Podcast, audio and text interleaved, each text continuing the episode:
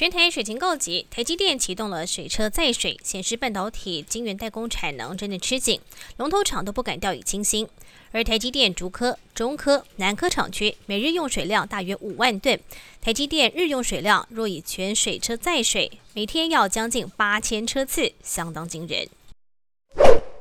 台北大巨蛋去年八月复工之后，渴望在明年六月试营运。不过现在传出中信集团的估重量找来日商软银和台湾普丰等企业，要组成跨国公司共同经营大巨蛋，斥资金额超过三百亿元。而远雄也强调，不排除任何可能。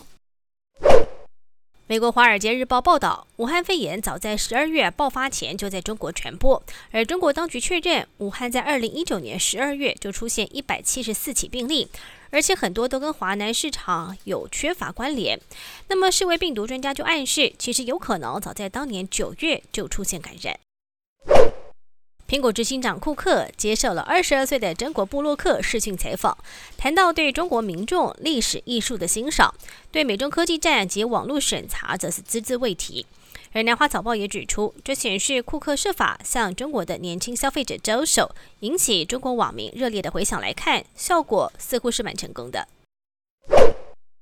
美国高球球星 Tiger Woods 发生了严重的车祸，腿部开放性骨折。不过他最近才刚刚动完背部的手术，身体旧伤又加上车祸，球迷很担心他的高球生涯恐怕会画下句点。依据官方的最新消息，稍早接受手术的老虎伍兹现在已经苏醒了，正在医院的病房恢复当中。